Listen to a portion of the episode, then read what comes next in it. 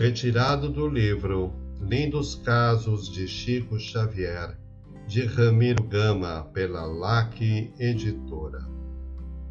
Caso número 129 Uma lição para os médiuns. Às quartas-feiras, de preferência à tarde, o Chico, durante os anos de 1955 e 1956, espiritualmente se preparava para as sessões de quinta-feira no grupo Meimei.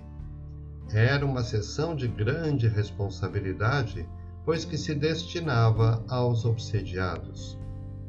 Numa quarta-feira, José Xavier, que fora irmão do Chico e que hoje, na espiritualidade, é um dos seus abnegados colaboradores, pede-lhe para se preparar, abstendo-se de alimentos pesados e, mais do que em outros dias, viver com o Evangelho às mãos, pois que iria receber na sessão seguinte o luminoso espírito de Frei Eustáquio.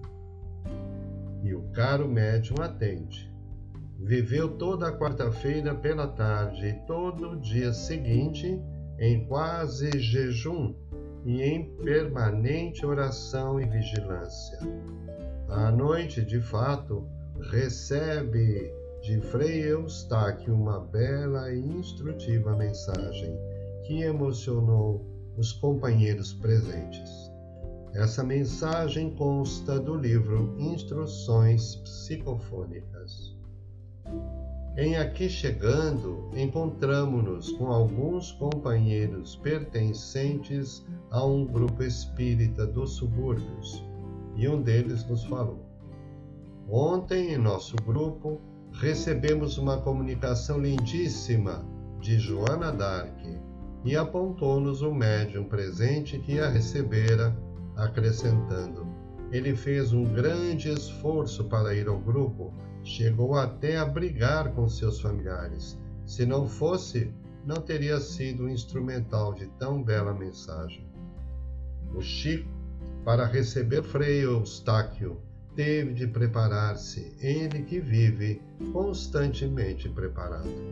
No entanto, aqui, outro irmão sem nenhum preparo espiritual e que até tinha brigado com os familiares, recebe Joana d'Arc que a lição nos sirva e trabalhe nossos pobres espíritos avessos aos sacrifícios morais, únicos meios pelos quais poderemos penetrar o templo sagrado das verdades do Mestre, que é o caminho, a verdade e a vida.